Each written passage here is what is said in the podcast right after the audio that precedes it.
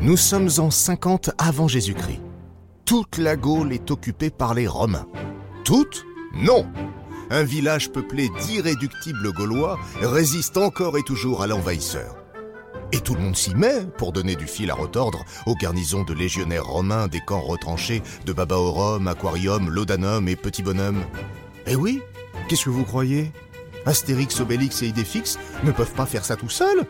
Ils ont parfois besoin de renforts, ne serait-ce que pour ne pas s'ennuyer dans leur hameau du bord de mer ou pour festoyer à la fin de leurs aventures.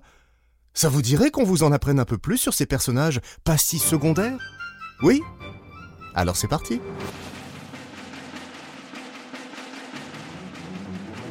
Salut, c'est Vivien Vergniaud.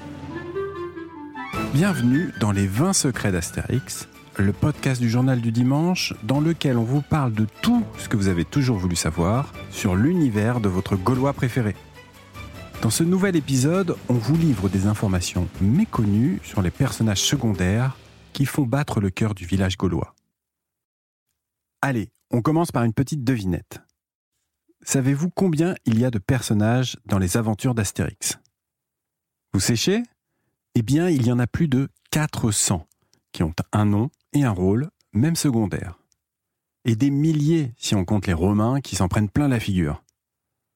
Il y a des peuples d'Occident, d'Orient, de Méditerranée, et même des barbares et des dieux. Mais revenons aux Gaulois du village. On vous a déjà parlé d'Astérix, d'Obélix et d'Idéfix. Et aujourd'hui, on va faire connaissance avec quelques autres en vous racontant leurs petits secrets. Pour commencer, sachez que les trois personnages récurrents, Panoramix, Assurance Tourix et Abraracoursix, ont été inventés en deux heures, en même temps qu'Astérix et Obélix on va s'attarder un peu sur ces trois-là. Panoramix d'abord. C'est le druide. Il est le seul à connaître le secret de la potion magique. Il apparaît dès la troisième planche du premier album et habite alors en dehors du village. Il ne porte qu'une serpe. À la onzième planche, il s'appuie sur une canne, qui disparaît à la dix-neuvième planche. C'est l'un des rares à apparaître dans tous les albums. Et il est même présent sur quatre couvertures, un luxe.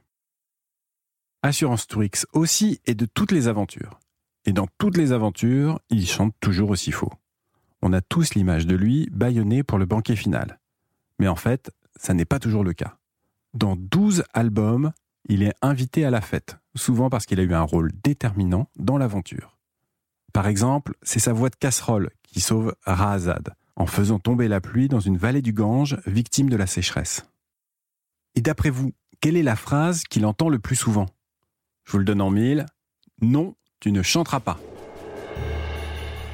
Abraracoursix, enfin. C'est le chef du village, souvent perché sur son bouclier, dont on sait qu'il a appartenu au légendaire Vercingétorix.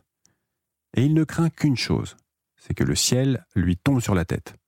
Mais comme il le dit lui-même, ce n'est pas demain la veille. Il est marié à Bonne Mine, qu'il l'appelle Cochonnet. Femme de caractère, elle prend même le pouvoir dans la Rose et le Glaive et devient chef du village. Euh, d'ailleurs, Bonne Mine n'était pas dans le premier album.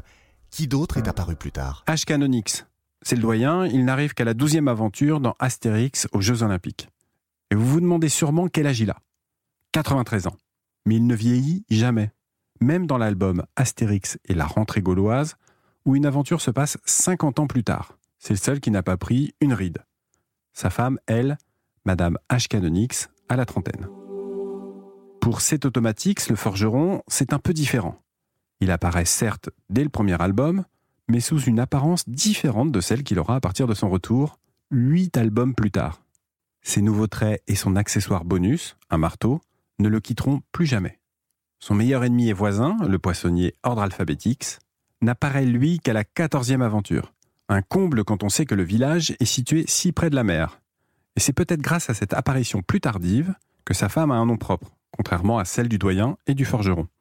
Elle s'appelle Yellow Submarine, un clin d'œil aux Beatles évidemment. Ensemble, ils ont une fille et deux fils au prénom prédestiné, Blinix et Suremix. Les 20 secrets d'Astérix est un podcast du Journal du Dimanche.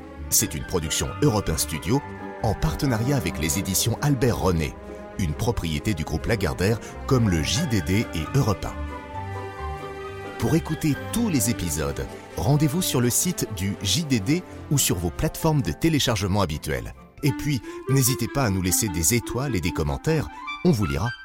À demain pour un nouvel épisode.